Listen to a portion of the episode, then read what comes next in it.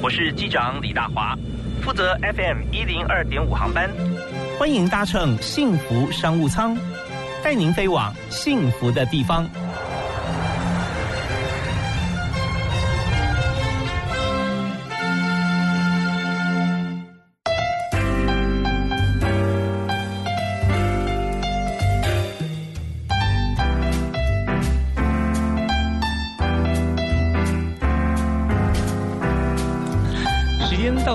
晚的六点钟，现在大家很多朋友现在在下班途中，有很多朋友准备要下班，非常欢迎您锁定幸福广播电台，每个礼拜一到礼拜五幸福商务舱，我是主持人李大华。我们在今天特别邀请在国内很多人的老朋友，就是从阿公的阿公开始到现在，大家都是非常爱吃的食品，郭元义啊的第五代接班人郭建伟副总，在我们节目现场跟大家分享他的接班心情、跟经营理念，还有创新的观点。嗨，建伟你好，Hello，各位听众大家晚安。是，然后每次呃，我想到或提到第五代接班人都觉得是那个掌门人哈 出现。其实确实在这个郭元义啊，在大家心目中哈，这个以现在来看一路走来，你讲不管是小朋友还是长辈啊，阿公阿妈啊阿祖哈，听到郭元义，大家都会会心一笑，因为他伴伴随着我们走过很多的这个开心的岁月。嗯。逢年过节，大家看到送往迎来的这个礼品哈，那吃在嘴里，甜在心里。所以我们想谈郭元益这个品牌，其实，在当初创业的时候，那你们谈一下那个时候，当时在我们家里面都有传承嘛哈啊，对，是为什么原因哈？在当时的台湾啊，什么契机底下可以创业？因为我们家族虽然郭益到现在已经一百五十四年了，不过我们家族其实从福建漳州来到台湾已经三百多年。哇，那家族其实在福建的时候就是做甜点的，做甜点起家的，不。过呃，我想那时候就是福建当时可能有一些大饥荒，所以啊，希望求一个更美好的生活，所以渡过这个所谓的黑水沟，对 对，渡过黑水沟，划着船来到了台湾，就没想到台湾哎，那时候也是有点寸草不生，嗯，所以呢，先填饱自己的肚子，一身的好手艺，只好在家里先慢慢的自己先收藏起来。嗯哼，到了一百五十四年前，就一八六七年那个时候啊，士林市场，也就大家可能大家听众可能比较熟悉，叫做士林夜市了，早上是早市。嗯哼，士林市场其实依山傍。放水，所以有一些山产从这个阳明山带下来，有一些海产从淡水这边过来，在这边开始形成市集。是，所以呢，我们的创办人就想说，哎，家里做的小点心大家都爱吃，不如就拿这个赚点小生意去市林市场沿街叫卖。哦，所以才开始国元义的故事，做糕饼的故事。OK，所以说在这个做糕饼之前，其实那时候先民有这样手艺了哈，对，代代都相传，是，可是没有把它商业化。对，嗯，因为那时候的时空环境，其实我记得说，好好像甜点。点哈，在当时那个时代讲，现在要吃饱才能吃点心嘛。对，因为所谓这个大家都有在谈这个所谓开门七件事嘛，柴米油盐酱醋茶。那甜糖这个东西本来就是一个在当代是一个奢侈品啊，不像现在可能大家为了养生还是健康去点个手摇茶，还要来一个无糖啦，还是半糖为糖 来保持生态。不过我想想在那个年代，糖是一个呃非常奢侈的东西，所以能够吃甜代表自己啊比较富裕，或者是在啊人生中或者是一年当中。最重要的时刻，类似像拜拜，或者是结婚的时候，拿一点甜点来献给上天，来来迎娶新娘子回家。哦，我今天从建伟的口中学到了哈，这个开门七件事啊，就没有糖嘛，对不对？所以第八件事，你要一路发了以后才会有糖。那时候糖是奢侈品，所以在呃，你看来台湾。呃，一百多年之后才正式把当初在这个漳州的手艺啊再公布，所以在漳州呢还有亲戚在那边吗？呃，因为来这边都已经三百多年了，所以那边还有郭家庄。不过我想两边就是没有那么嗯，对啊，密切的交流。三百多年真是非常长的岁月哈，一个朝代像清朝代也差不多。对，在那个时候。好，那我们再谈到说在呃。适龄啊，我们开开始我们的生意以后啊，那么在发展的过程中，我们看到郭元义有传统的糕饼，那么可是现在有很多创新的一些做法啊。那在这个过程里面，但我们谈到第一代到现在第五代，对，中间有很多的传承，是前面也是哦，好像一百多年都是固守传统嘛，嗯，但是后来越来越创新。啊，那在中间你参与的过程啊，询问大家什么时候开始加入的？其实我大概十年前开始加入啊郭元义。不过我觉得创新这个东西，其实某个程度其实都一直隐藏在郭元义的呃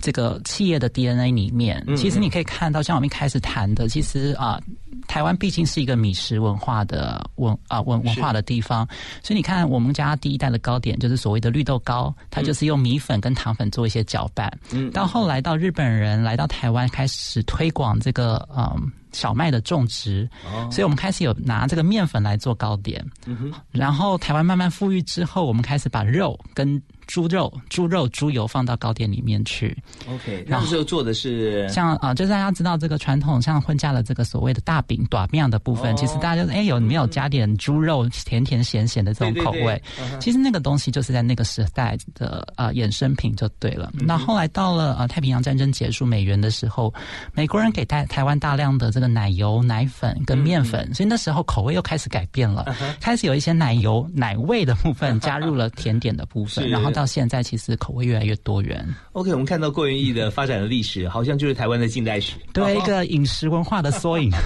从中间有很多那饮食民以食为天，但过程里面我们加入了哪些新的元素？那都跟我们历代像。包含了这个主政政治都有关系啊，从日治时代对不对啊，一直到这个呃国民政府美元时代到现在哈，现在就是健康年代，什么什么都要减糖了啊。是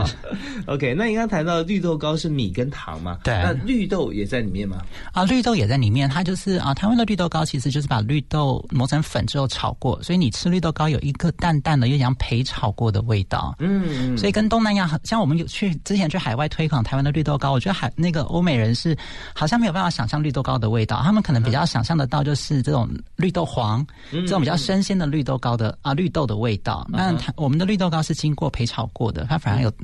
另外一种台湾的风味在里面哦，其实这这种风味也是结合了这个三百多年前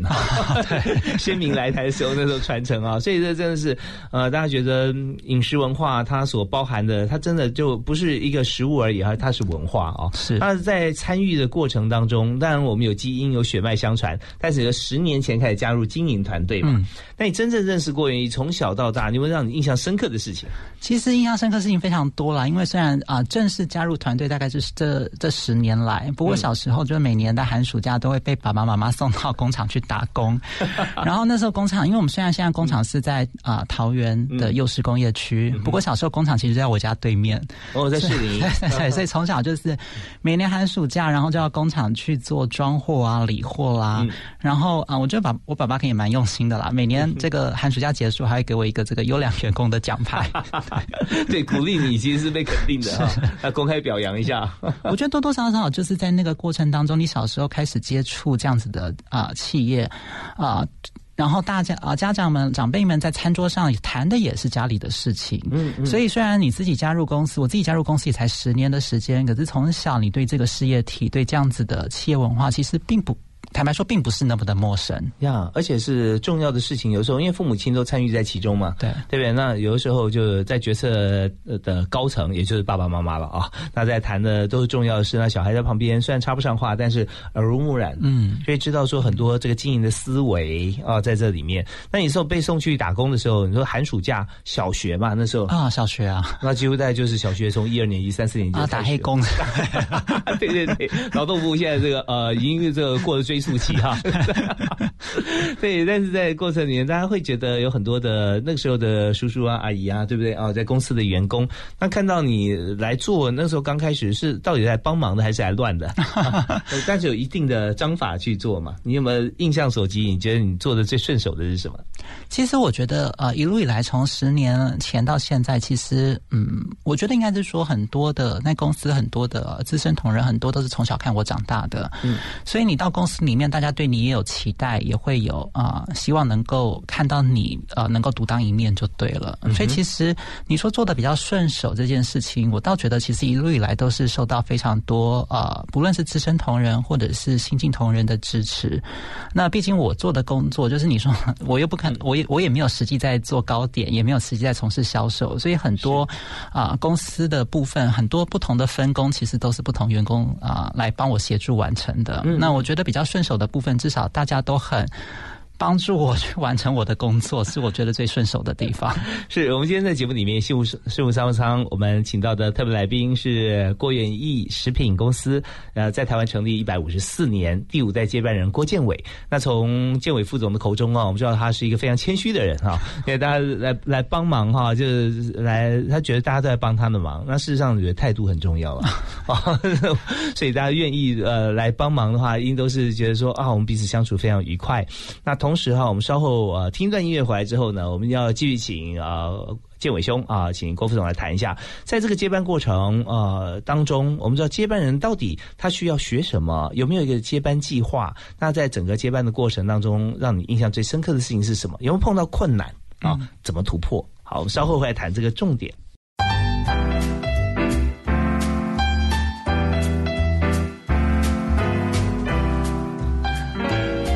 你每天都可以锁定啊，幸福广播电台，在下午六点到七点钟的幸福商务舱，我是李大华。我们今天邀请郭元益食品的。第五代接班人哈，食品的副总哈，郭建伟郭副总在我们节目现场。刚才听到那首歌，那个节奏步调就是非常符合你的步伐，对，那个 tempo，以那个 tempo 来调息哈，你可以跑很远。OK，让马拉松是一个很好的运动啦，怪不得我刚刚才提到说他身材保持的这么好啊，那就表示说其实跑马拉松它是一个孤独的运动，但是我觉得往往在你自己在健走在跑步的时候，是你最容易自我对话跟思考。啊，对，它就是一个非常安静，然后一个人的过程。然后我觉得那里面当然是。你可以想很多自己的事情、公司的事情。那我觉得反而是，不论是自我疗愈，或者是从这边得到一些工作上的启发，其实都对我还蛮有帮助。那你现在每天跑步吗？哦，我现在一个礼拜都有跑步，不敢说每天都有跑。因为马拉松的话不宜每天跑步啊，不然你一天八小时啊，大 家都在跑步。OK，那我们回到这个节目时段里头，我们要谈几个重点话题，就是在接班的过程中，你要面对一个一百五十年的老字号。啊！但是你要从从头开始，因为你一定有会有自己的想法，嗯，但是要有做出来之前、之中、之后，要让长辈放心啊。所以在接班的过程里面，有没有你必须要做的功课？其实我觉得，对我自己来讲，我觉得最重要的功课是，呃，因为我觉得其实每件事情，每一个人都有不同的喜好跟不同的观点。那我觉得从我的角度，从我自己身为一个接班人角度。来谈论品牌这个东西，我觉得最重要的功课是我我先去了解消费者如何去看待这个品牌。哦，站在优手端的立场，对，因为我觉得呃长辈跟我可能对于这个品牌有不同的想法，可是最终这个产品还是要对到这个品牌还是要对到消费者的，那不如从消费者的语言跟消费者的试点来。啊，我们达我们跟长辈达成共识，到底我们这个品牌跟啊我们的产品要怎么往前走或往前推动？是，那我相信啊，在讨论过程当中又有各抒己见嘛，对不对？但最终在大家有共识的话，哈，以我企业经营的经验来讲，最后是数字的共识了，对不对？好说我们的这个市场是这样子，那我认为我的市场的年龄层次在哪里？那么我们从几个节气里面看来，一整年我们大概的这个淡季旺季，最后最终算出来，我们今年 revenue 要多少啊？然后员工多少扣掉？成本啊，开销，我们还剩下多少？像这个数字，如果你要从其他的方面要 challenge，或者说要跟他达成共识，你必须要创造另外一个等于或大于它的数字吧？是一定的啊。那那你在市场上定位，你们就说跟呃上一代之间有没有定位上的一些突破改变？哦，我想一定都有，因为其实呃。刚进公司的时候，我记得我那时候还蛮常去跑一些展览，然后在展览的时候可以跟消费者能够有一些直接的互动。嗯。那我觉得那在那些互动的过程中，给我很大，给我自己很大的启发。嗯哼。那在跟消费者互动的过程当中，消费者会说，那次看到我们家的产品，觉得他就是可能还不知道我是谁啊，不知道我们是谁。嗯。然后看到我们家产品，说啊，天哪！因为我们家有一个花生糕，做成像花生的造型啊，是是。然后消费者就说：“天哪，这好可爱！这是哪？哦，这好像这是巧克力吗？”我们说：“哦，这不是，这是绿豆糕。”然后消费者说：“啊，这好好棒！”然后说：“啊，你们是谁？”我们说：“哦，我们是郭元义。”嗯。他说。我觉得有些消费者说哦，我知道，我知道你们很厉害了，然后就离开了。然后 或者是有些消费者就说，哦，这个就是哦，这哎，这对啊，你们真你们真的就是啊，就你们才只有你们才做得出来。可是，在那个时间点，我就发现说，呃，关于这个品牌跟台湾消费者有在人生当中有很多强烈的连接，可能是陪伴陪伴大家长大的一个品牌。嗯哼。可是我开始发现说，其实消费者对这个品牌好像没有那么的。热爱、热爱跟喜爱，就是他那个热情好像没有。对，我觉得少了那个热情。那我们就开始去抽丝剥茧，这个消失这个热情到底是什么样的原因？嗯，那我发现说，其实公司这几年啊，这这么长期以来，其实做了很多的改变跟突破。嗯，我们在啊之前做了高品博物馆，我们做了很多产品，做了很多包装的突破，可是好像这些讯息都没有传达给消费者，消费者对郭英的印象都还停留在。可能二十年前、三十年前，他那时候接触郭颖的那个印象，所以他可能这辈子里面哈有碰过很多端午节、中秋节过年哈，但是有很多的不同的糕饼，人送的、自己买的会不一样。他也许这辈子三十岁的生命里面，他可能吃过五次，对，但散布在不同的时间点，有时候是一块，有时候去朋友家看到。所以就像你提的，你刚刚说的一件事情，或者说他跟你 feedback 一些事情啊，他不是那么的聚焦，对，所以他记忆点没那么强。那你怎么办呢？所以我们就开始去思考说，到底啊。我觉得这几年我们开始去啊，就是抽丝剥茧，就是品牌的 DNA 到底是什么？嗯，那我觉得我们自己发现说，哎，很多消费者都觉得观音是一个非常传统、非常历史悠久，是一个老店的品牌。那我们这几年把观音的 DNA 界定为是一个，它是一个融合传统跟创新的品牌。嗯，所以有时候我们自己内部在开会，就说，呃，我不要再讲传统这件事情了，因为观音的传统价值是消费者赋予给我的，这个谁也都拿不走。对，那我觉得我们这几年。啊，要花更多的心力、更多的时间去跟消费者沟通，国运也有创新的这个元素，嗯，让消费者可以去颠覆他原本他心中对郭云这个品牌的想象。所以，我们啊这几年类似之前啊，我自己还有每件案子我都会去拿捏说，哎，到底传统跟创新要多少的比例？然后这几年我就说，哎，不要再给我传统的东西，我想要多一点创新，是因为我觉得啊，传统的这件事情，其实我们透过类似高品博物馆来延续传统的高品价值。嗯。我们持续的在做绿豆糕，我们把酥皮台湾的酥皮月饼发扬光大，其实都是郭元延续传统的一个部分。嗯，可是我觉得创新的这件事情可以透过不同的元素来传递，类似说，其实我觉得这这些年啊，我我自己觉得另外一个部分是啊，有时候类似我们家的长辈或者是同仁在讲啊，我们敬业在做了什么事情。嗯嗯，那我就跟他们讲说，哎，敬业是谁？然后当然是大家想象中敬业，因为我们家是糕饼业嘛，所以想象中敬业可能就是嗯嗯什么饼店什么什么。糕饼这样子？可是我就跟他们讲说，其实我觉得我们家的敬业，毕竟我们就是一个送礼的，消费者来买这个东西当成一个礼物。是，我觉得所有可以当成礼物的店，其实都是我们的敬业。没错，嗯。而消费者的消费体验是来自于对这个品牌的全部的体验的过程。所以我们做了一些创新，类似说，像三年前我们找了一个台湾的旅英服装设计师詹普来帮我们重新翻新我们的制服。嗯，那时候就给消费者非常多，或者是给啊同业。非常多不同的啊惊喜，然后我记得那时候我们的制服还有很多这种时装杂志来做采访。哦，那我觉得反而是因为我就像我们谈的嘛，就是今天郭英想要传达的传统跟创新的价值，透过产品、透过空间之外，还有什么地方可以让消费者感受到供应的不同？那我觉得同仁穿的制服服务的过程，也是也许也是我们可以思考的一环。OK，所以大家刚才听到郭建伟副总啊讲到说他的创新。好像不管是制服啦啊，服务态度啦啊，甚至店的设计啊，跟你他的产品都没有关系啊。听起来是这样子，可是却是因为周边的的改变，所以在业绩上面似乎也可以有反应。是因为我想啊，一方面是我，但是我觉得很。还非常感谢，就是很多消费者对郭元益的支持啦。就是我们很多老主妇看到我们的翻新，反而觉得说，哎，郭元现在也变成这样子，他很高兴，嗯嗯，很开心。老老品牌也可以活出新的花样。另外，我觉得在这个翻新的过程当中，品牌业呃虏获了更多不同世代的消费者，然后呃不同的人可以看到，透过品牌的改变而看到现代的郭元益。是在这样访谈里面哈，我我截取到一些。概念哈，就是我们常常讲说这个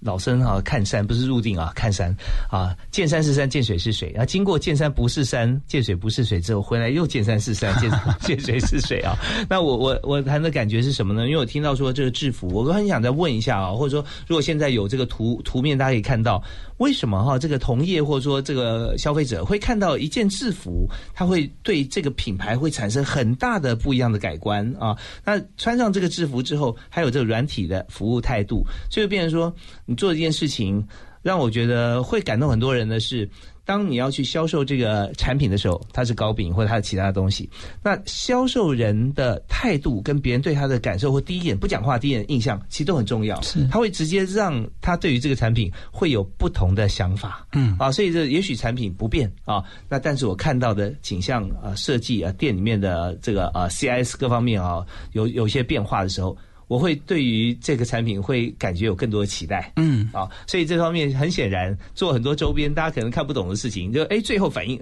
哎老爸数字不错哦。OK，我们这边休息一下，回来时候我们要谈从人的角度来谈，那包含呃接班人哈自己，我们看在这个过程当中，因为人的转变，还有因为你鼓舞了哪些。同事往哪一个方向去努力哈？那对我们的业绩还有对我们的形象产生什么样子的变化？我们休息一下，回来谈最有价值员工。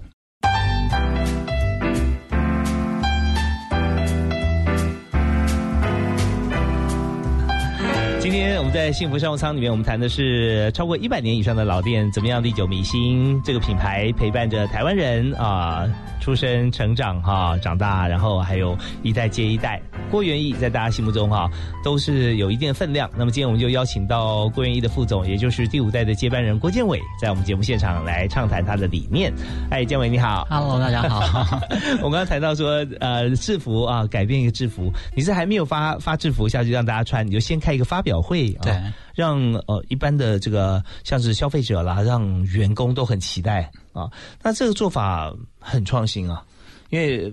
制服发表跟传统糕点销售有什么样的关系？可能很多人心目中，包含自己的呃 management 管理阶层都会有问号。应该是说，其实当然是啊，我们发表制服，同时也发表了一个以制服为概念的糕饼。哦，是是是，这就把它结合在一起了。对对，当然是说啊，我觉得还是以。啊，制服为主啦。那其实那时候就刚好跟设计师在聊这件事情。那时候我们就想说啊，因为其实郭英啊，到现在已经历经了，到现在已经第七套的制服了。嗯，那每一代前一套制服大概用了十几年的时间，而每一套制服的改变，其实都在反映经营形态的改变。嗯，那我们这几年啊，其实蛮着重在节庆跟伴手礼市场的。像像去年的部分，其实郭元义的节庆跟伴手礼大概占百分之五十。嗯，但过往可能我们偏重在喜饼市场的这个产品的销。售，而销售的这个方法的不一样或产品不一样的时候，其实也影响到啊同仁他在啊行走，他在啊任何动作的差异性。哦，因为伴手礼有时候一拿就不是一盒了，对，然后对，有时候喜饼了，喜饼一拿不是一盒，有时候一订就很多。对，所以它的操作的过程，而且喜饼它是一个要不断的洽谈做的洽谈，而伴手礼它可能是站着去接待，是，所以也因为这样子，所以我们啊比较简单，可能视觉上差异是我们从裙装变成是裤装就对了。然后啊，我觉得另外的部分，我们也跟设计师在讨论这件事情，因为说坦白话，就是换制服，毕竟还是我们家，就是可能跟消费者无关啦，只是换起来可能觉得耳目一新，所以我们就觉得啊，那时候我们谈了一个叫做啊二。啊，小行星二零六七，就是我们家是一八六七年创立的，是，所以那一年刚好是啊一百五十一年，所以从过去到现在到未来一个品牌的轨迹，嗯，所以我们把这样子品牌的轨迹也幻化成另外一种啊高点，然后能够让消费者带走。哦，OK，所以说在这边就很多的细节的设计，我们要让它这事情发生的时候哈，让大家知道说它的是有迹可循，是有道理的啊，是有故事的。那这样的话，我们所做的这样子一个立体的变化哈，才会发挥综合的效益啊。是啊，那就是那当然了，你你愿意懂的话，就里面很多故事很好玩；你不愿意懂的话，你也看到外面的看门道嘛。啊，至少也好吃，也好吃，对，看热闹，看热闹哈。好，那我们在这里提到说这么多的呃经验里头哈，那我们有很。多的员工在各个不同的岗位上啊，那么在你心目中，你会觉得说，以现在的员呃这个时代来讲啊，你觉得在你心中最理想的员工啊，他是谁，或他具备哪些特质？其实我想，呃，公司创立到现在已经一百五十多年了，所以有很多不论是资深的同仁或者是新进的同仁，我觉得其实啊，我觉得最重要的特质就是对工作保有热情的这件事情。而热情的这个东西，我觉得跟年资跟年纪其实都没有太大的关系。嗯，现在你们公司热情一百五十四年嘞，啊，对，持续希望烧下去。对，好，那他跟这个年资啊，跟这些都没有关系的话，那他跟什么有关系？其实我觉得跟啊，其实我觉得热情这个东西对我自己。来讲，其实就是啊，能够主动提出来，你觉得公司能够怎么样做，能够做得更好？嗯，举个简单的例子来讲好了，其实我们公司大概啊三四年前开始导入这个电子化的签呈，嗯哼，但是我们过往的签呈都是用纸本的，然后因为我们啊某个程度就是工厂在桃园，然后啊总公司在台北，然后全省又有到从屏东到宜兰都有分店，很多签呈就要这种咱们送来送去，寄来寄去，公文往返啊，人家人家说公文旅行啊，真的是公文。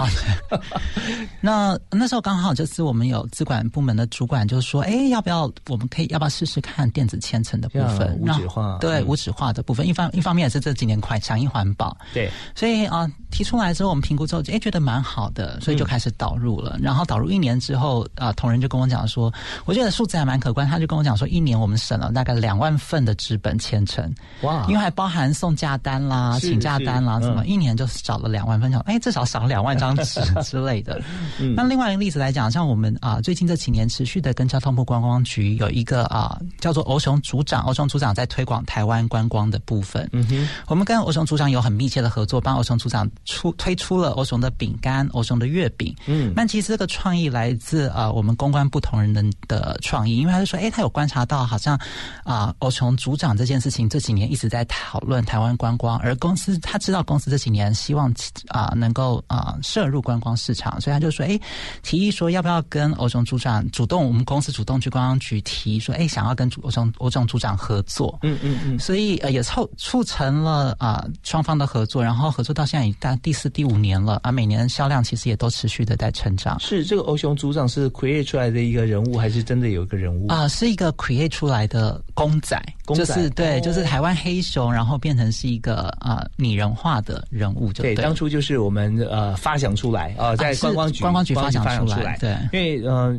以熊来讲哈，台湾黑熊是大家一个心目中跟环保跟自然可以连接在一起，所以到处都有熊啊，有熊赞呐，有这个熊那个熊，对不对啊？所以观光局那时候发展黑熊组长，那马上我们就可以跟他结合，其实这是很重要的一点。那么我这边想提，就是说刚才呃建伟兄他有讲到说，在公司最重要的人的特质就是他。愿意公司更好，嗯，那他就提很多创新嘛，对不对啊？好，有创意、创新、有热情啊，这些都是最重要的。那我要问的问题是说，我们在公司的这个呃经营的过程当中啊，我们在管理的阶层里头，是不是有固定的时间或管道，让同仁可以勇于把创意提出来？嗯，或者说我们是不是每天或每周或者每月有些什么样报表？特别是在创意这一部分，大家是必须要提吗？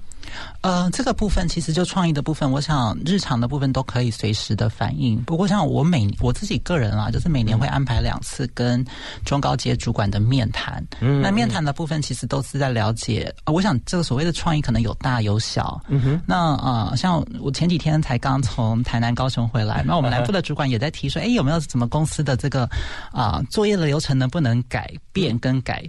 改善，然后我就哎，我就问了一下公司的这个啊总管理处的部分，然后当天我们就把流程改了。哦，他有改什么？对我们本来那个流程是就是要把啊有一些因为要这个报账的部分，嗯，所以我们就把这个要把订单然后传真到门市去啊。A 门是要传真到 B 门，是因为 B 门是在会诊资料，然后 B 门是在传真到总公司。嗯哼，然后现在我们就直接在电脑打一打，公司总公司从电脑里面调资料就可以了。哦，非常快速很方便。对，所以我觉得创新的部分不见得是在产品，不见得是在服务。我觉得更多的创新，而是回到组织内的啊这个流程的创新、架构的创新。那就像我刚刚提的，我每年会花啊两次的时间到啊全省走透透，跟不同的中介主管去聊聊他工作上的一些困扰，或者是啊有什么的问题，我这边可以处理跟回应的。那另外，其实毕竟我们还是一个直接面对消费者的啊公司嘛，嗯，所以啊每个月门市都还是有这种门市的回应报表，可啊回应直接会诊到。啊，我们营业部主管这边，然后他会啊附件给各个相关的事业的啊主管去了解，说哎门市遇到什么样的问题，那我在这个部分我们可以做什么样的调整？OK，所以在这个呃门市方面，他本来就每个月会会诊了，是会诊过来到了这个总公司以后，我们有专人在在处理，对，那这是属于在总管理处嘛，像秘书处啊，呃，是在营业部这边，他会会诊，他会会诊啊，他会把相关的问题去做分类，然后附件给我，然后我们就来看每个问题。所解决的时程就对了。OK，所以跟你一起共同 co work 的工呃工作同仁也是很重要。啊，是是，那他们是专门主责这件事情吗？还是他是多工的人才啊？我想我们在公司应该每个人都是多工的，都多工。现在真的，现在如果说是专业人员只做专业的事情的话，那很难啊哈。那对我们大家都要多工，特别在疫情的过程当中，很多公司本来呃好像比较属于呃专业导向，都变成多工啊。而且我觉得可能现在这个时代，不论商业形态，不论啊消费者的消费属性，越来越多元跟越来越多变化啊，我觉得。同仁也必须，我们这些同仁也必须啊，顺应的时代，不论是消费者或者是整体的商业模式，而赋予更多不同的价值跟功能。OK，好，那在这一段里面呢，呃，我也听到很多重点哈。那包含在公司里面，我们要热情，要创新，要积极，就是及时，很多事情是立马啊迎刃而解。但重点是说，公司啊开这么大，然后全台湾都有分店的时候。你需要有个钦差大臣，就这个钦差大臣呢，就是我们的总经理哦，董事长，他亲自哈每年谈两次，那这时候第一手资讯过来，然后马上可以做一个综合判断，因为只有你最清楚说公司的资源运用跟人员的配置。好，那这边还有一些公文往返的流程都可以及时做改进，这个很重要啊，节省时间。那我们这边再听一段音乐啊，音乐回来之后呢，我们的最后一段我要请教一下郭元义的这个第五代接班人啊，郭建伟。那请教一下建伟，就是说。呃，我们刚刚提到的人人才，嗯啊，呃，这么多特质是你心中最理想的人才。我们稍后想聚焦在说，在百年以上的老店，一百五十四年啊，往两百年迈进了。那我们怎么样让公司的策略，然后让公司的产品跟现在的经营管道跟通路，全部。做一个整体的结合，发挥到最大。那这边我觉得这是呃前四代好像都不会经历过的事。那第五代突然哈，这个呃我们的通路的这各方面哈大爆发，资讯量也到大爆发。我们是怎么样来应对？还有就是现在你公司有缺人吗？应该都在缺，每每啊每每天都有在缺，每天都在缺。真的公司在都都是这样子。那我们缺人的话，我们需要什么样的人才？你会问他什么样的问题啊？我们休息一下，回来谈。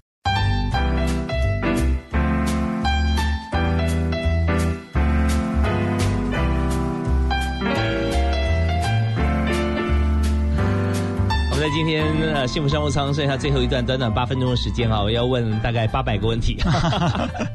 很难得请到了郭建伟，郭元义第五代接班人郭建伟副总，在我们节目里面畅谈他现在接班以后经营理念啊。那我们现在还从这个人的方面来谈好了啊。我们现在每天都需要人才，因为我们的通路够多哈。那么嗯，但最需要人才是什么？以现阶段来讲。我想最缺的最缺的部分包含就是营门市的营业同仁啦，然后还有生产的部分。嗯嗯，对哦，营业同仁业务啊导向的，还有生产的现场的第一线的工作人员。嗯，那么嗯，你心目中当然还有还有一些是管理阶层啊，甚至主管，其实都有哈。那如果说从这个基层的员工跟这个管理阶层啊，你分别在会问他们的问题是什么？嗯，其实应该是说，毕竟不是每个同事都需要经过我的面试了。不过整体来讲，不论是基层。或者是中中高阶主管，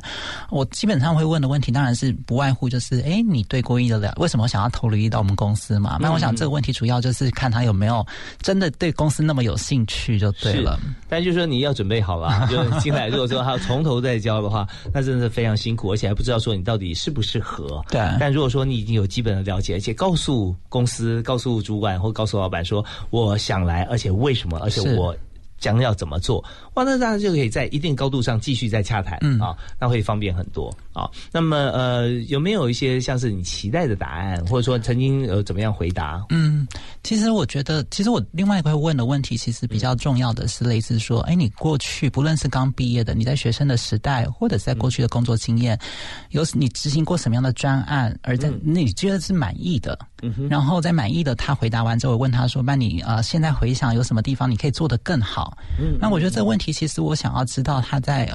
团队合作的过程当中，他扮演什么样的角色？OK，他贡献了什么？而事后的时候，他有没有去重新去思考？啊，有什么地方可以做得更好？自我啊调整的能力就对了。OK，如果说我完全都没有工作经验，那但是我面对这个呃郭副总的时候，我回答说：哦，我在学校里面，我曾经策划过一次露营哈，在我五个朋友，那我就从采买开始啊，到路线的规划如何如何。那过程中我发觉我做错，我少做一件事情，就是呢，呃，我发觉说，呃，我带的东西哈，嗯，好像不太够，但现场我想要捕鱼的时候，我好像少一个渔网啊。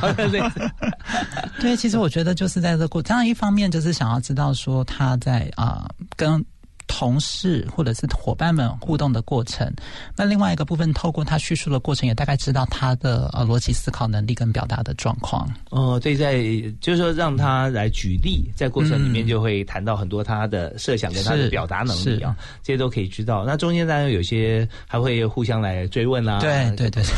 那有没有说好像谈的不太好？但是呢，呃，最后他也许你在跟他谈的过程中，或者说他会反问你一些问题，或者说他有没有败部复活的机会？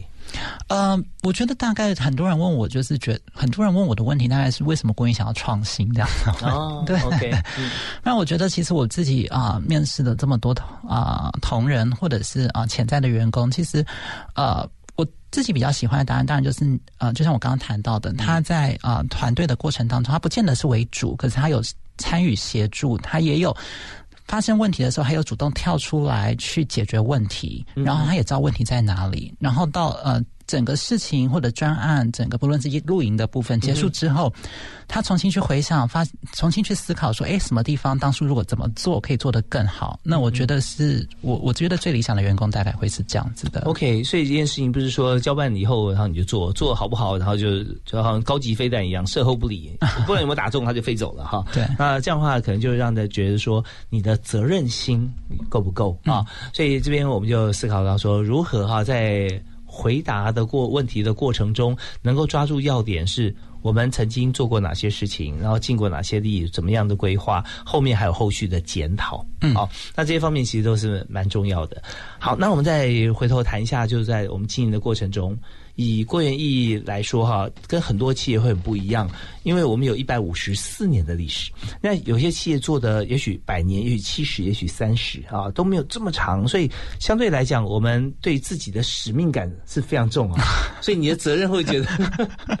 会会会很重哈。那在现在这个资讯量爆炸的一个十字路口上。嗯，觉得现在你在经营的过程中，你自己呃心中最想把公司往哪个方向带？然后你用什么样的方法或策略？嗯，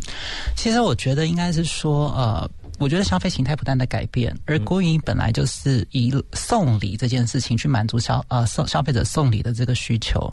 所以我们啊尽量去满足消费者送礼的这个过程当中每个采买或者是如何帮助他们表达心意。举个简单简单例子来讲，就之前我们有跟一个台湾的新锐设计师叫做田秀全合作，那时候以绿豆糕为雏形，然后去开发新的产品，那时候。我想，就像我们拜拜来讲，台湾很多人拜拜，可能就是要希望发大财啦，希望身体健康，希望一切福啊如意这样子。所以那个东西，那时候我们合作的时候，他我们就开发了两款新的糕点，一个长得像苹果的样子，一个长得像橘子。那苹果就是。平平安安嘛，橘子就是啊大吉大利发大财，所以我觉得我们在这个过程当中，希望啊透过我们自己的调整，透过公园的部分，能够把消费者对于啊送礼传达心意的这件事情，透过品牌能够传达出去，而这份情啊这个传情的过程当中，不只是透过。产品不透不能透过包装，甚至透过我们的服务，透过品牌的价值，能够更更为彰显。那我想这也是郭愿意从现在到未来，希望能够持续调整，然后能够满足消费者需求的一件事情啊！真的，其实我常在思考，到底世界上哪一种生意哈是最最能够获利的？后来发现哈。你卖什么，大家都有固定的市场，但是你贩卖希望哈，是 永远都是呃会非常火红哈。那当然在这边我们看到，我想到另外一句话啊，就是呃，当你握拳头的时候哈，用力自己知道，嗯，但是用心别人知道。啊，当然大家都去买买糕点啊，大家都是啊有固定的绿豆糕啊，或者其他的一些糕饼的样子。可是你如果说有特别做一些创新，可是它符合送礼的意涵，我送你的就是平安，我送给你就是吉利啊，大吉大利啊，送你发大财。那那种感觉就会觉得说，大家在挑选，特别现在不止糕饼啊，我可能要跟。酒商来竞争，对不对？他也送礼，我送两瓶酒，对。那但我选的是郭元义，为什么啊？那要给他理由。嗯，好，那我们今天因为节目时间关系啊，我们已经超过了，那这边还是要请今天的特别来宾郭建伟先生，要送给大家一句他的人生或工作上的座右铭。我觉得就是啊，不断的努力跟追求更好的自己了。OK，不断努力。追求更好的自己，就像建伟兄他喜欢马拉松一样，每天在每后每次在跑步的时候啊，那我们不见得是说一定是呃用什么样子的鞋子，穿什么样的衣服，或要走哪条路线，可是，在任何每一步踏出去的时候，都是在努力。在追求更好啊！OK，那我也相信郭元一在郭建伟的第五代接班人哈，这个领导之下，我们已经听到了有很多的创新，也会有 璀璨的未来。我们再次谢谢建伟，谢谢谢谢谢谢，也希望大家可以支持我们一百五十四年的老店郭元义啊，它里面都有很多充满希望跟创新的一些精华在里头，不会让大家失望啊！也欢迎大家继续来支持幸福商务舱，我是易大华，我们下次再会，好，拜拜，拜拜。